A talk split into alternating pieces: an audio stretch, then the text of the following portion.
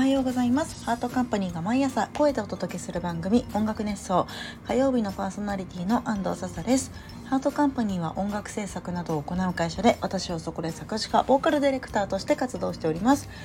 はい、えー、前回は公開収録でビキニアーマーについての熱い気持ちをお届けいたしました、えー、なんだか面白かったですね。本当にあの公開収録だといろんな人のコメントを拾いながら見れるのであそういえばこうだったねとか本当話が広がったし新しい何て言うの知識的なものも得られたような気がして楽しい回楽しい回 楽しい回だったなと思うのでまた隙を見てやろうかなと思っております、えー、今週はねマジで超怒涛でございました、えー、私1月後半はね1月にはもうイベントないかな？イベントないんだけど2月の前半に自分の14周年のイベントがありましてそれの、えー、昼はライブ夜は、飲み会みたいな感じで打ち上げ？うん？何？お祭り？みたいなのをするんですけれどもそれの撮影が昼夜でまた別の衣装で別の方に頼んでっていう感じで撮影をしていた。この1週間撮影が本当にめちゃくちゃいっぱいあってその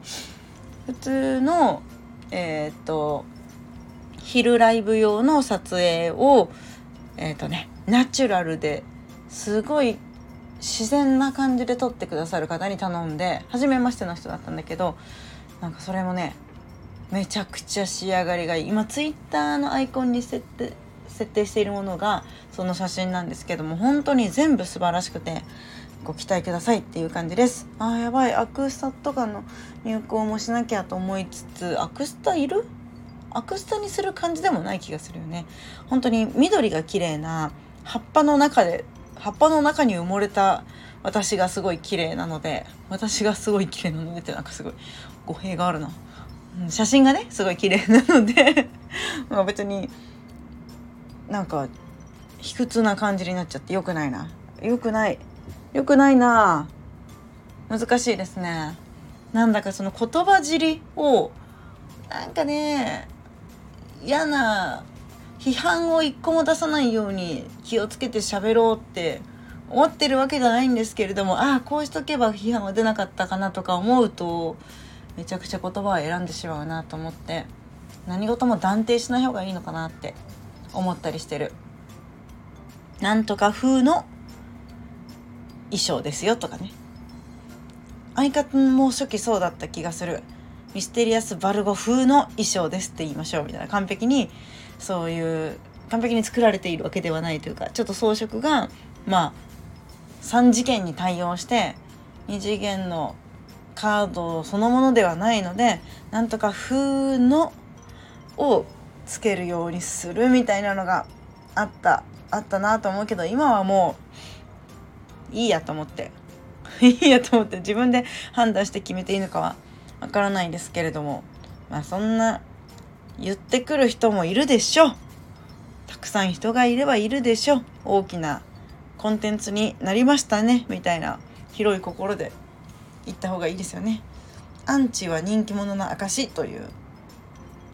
ものを心に刻んで生きていきたいと思うけれどうまくはいかないものですね。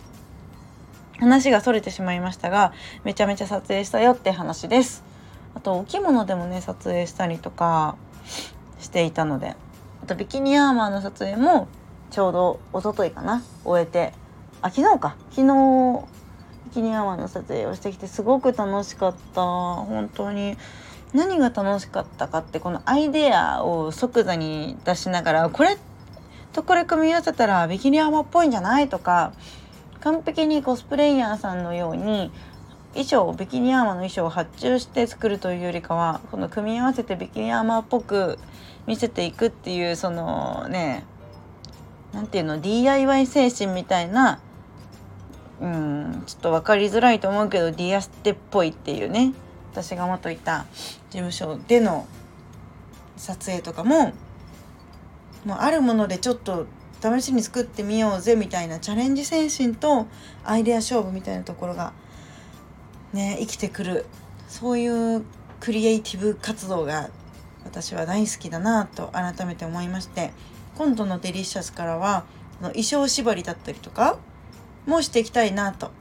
思いました。強く思いました。楽しかったです。はい。その日あの撮影の後お昼に撮影が終わったから9時間9時間ずっと飲んでてすごいよね 話が久しぶりに会った人たちが多かったっていうのもあるんですけれども9時間話が尽きないっていうのはいいね人に出会えたなって思いますね。うんうん、みんなそれぞれ悩みもありつつ夢もありつつそれを実現していこうと頑張っている頑張っているよ。応援したいなって思ったり。まあ私も頑張っていかなきゃなって思ったりしました。はい。でなんかトピックスがありすぎて何を話しているのか本当にわからないぐらいもう濃い毎日を過ごしておりますが。ね何だろう。ちょっとタイトルここんなことがあったよのタイトルだけお知らせするとリアステージで新年会をしたよ。その新年会でカバー曲を2曲歌ったんだけど本当に久しぶりに情熱的にもう気持ち魂を注いで歌うカバー曲を歌ったので本当に持ってかれた心が。すごく歌に対しての情熱みたいなのも思い出せたしやっぱりずっと活動してたディアステージのステージで歌う？っていうのもステージで今の私をお披露目するみたいなのもねなんかエモだなと思ってすごく印象に残った新年会でした。そしてあのねライブにも遊びに行ったんです。友達の推しを見に男前フェスっていうのに行ったよっていうのもあるんだけどこれもめちゃくちゃ収穫があって楽しかったけどちょっとまあ今度機会があったら話します。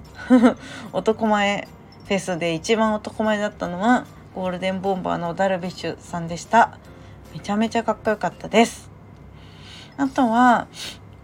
そうですねいっぱいあるんだけど一番しなきゃいけないのは告知かな告知。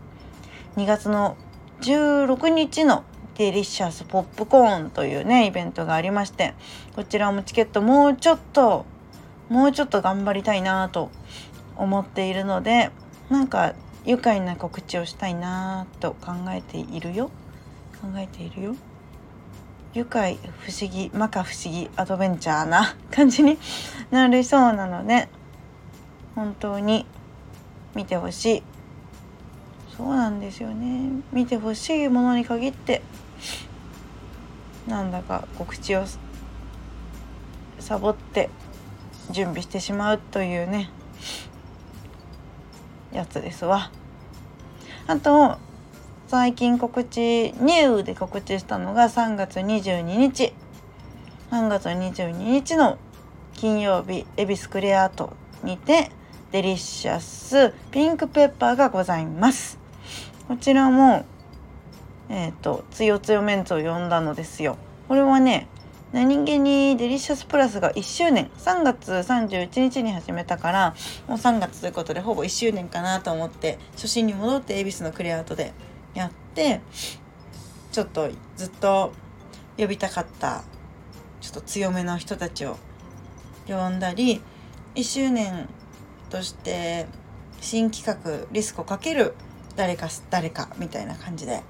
コラボをやっていくっていうのもねシリーズ化していきたいなと思っております。そうしてでも続けた方が良いでしょう。というね。なんかねこのデリシャスに関してなんですけどあのやりたいことたくさんあってコンセプトもいろいろ考えてるんだけどそれに自分がハマらないことが多々あってうーん自分一人だとちょっとこのコンセプトは合わないから私はどうしようかなって思った時にあの前まで多分オーガナイズだけで出演しないっていう形式をとってたこともあったんですねデリシャスって。だからほぼ出演してなかったかもしれない自分が。なんだけどもうそんなライブの機会もないということって出演は出演はした方がいいのかなと考え考えた結果誰かを呼んでそのちょっとお手伝いしていただきながらリスコかける誰々で自分も出続ける。いやソロが見たかったとか言ってくださる方もいるんですけれどもソロではできないこともねやっていきたいしソロって私曲がまあ少ないのでこう固まっちゃうんですよね。ジャンル種類。できることが少なくなってしまうから可能性を増やしていくという点でコラボが今後もね楽しみ。こんなこの人だったらこれができるかもとかそういうワクワクが増えて1周年目にしてデリシャスへのワクワク度期待度これからも楽しくやっていけそうだなって思ったのでやっぱ続けることが大事と思って柔軟に続けていこうかなと思います。いいんですよ。もうキャパキャパを10人にしたって続けたいと思う。お客さんが。来なくても私は場を作ることはやめないでいたいなと思っておりますので、まあ、できれば10人じゃなくて100人100 人来てほしいんですけど。はい。これからも頑張っていきますのでよろしくお願いします。初めてね来るかも大歓迎だしお友達を連れてきてくれるとかも大歓迎ですし。いやー我々はこのように皆さんにお願いして告知をすることしかできない。直接ねあの歌を歌いに行くこととかはなかなかできないので本当漠然とお願いしてる感じ。この壁打ち状態が本当に苦しくなる。病む生誕ブルー周年ブルーっていう言葉があるじゃないですか。これってリアステ界隈アイドル界隈だけのことなのかみんな言うのか分かんないけど自分の大事なイベントの前に誰も人が来てくれないんじゃないかと思って鬱になるみたいなのが本当にね毎回毎ライブのたびにある。毎回毎回ライブするたびになんでライブ開催しちゃったんだろうこんなこんな苦しいだけなのにって思う。思いながらライブ準備をしている。辛い。そう思うと辛いけどそれでもライブをしてみんなに歌をね聴いていただいてお話をしてっていう時間がやみつきなのでやめられない。悪い。悪いね。はい。めちゃくちゃ話がしっちゃかめっちゃかになったけどしっちゃかめっちゃかなので私の脳みそはいつでも一番ナチュラル。今ねガンダムシード見返してるからちょっとナチュラルとコーディネーターとかなんか敏感になってるんですけどまあナチュラルなんで私は。もうちょっと強い強い精神力が欲しいなと思いました。まあもしかしてライブ前ブルーなのかな？なんか全体的にジメッとした日朝からね。まだからちょっとジメッとしたテンションでお届けしましたが。はい。元気にやってますので引き続きよろしくお願いします。安藤笹でした。さよなら。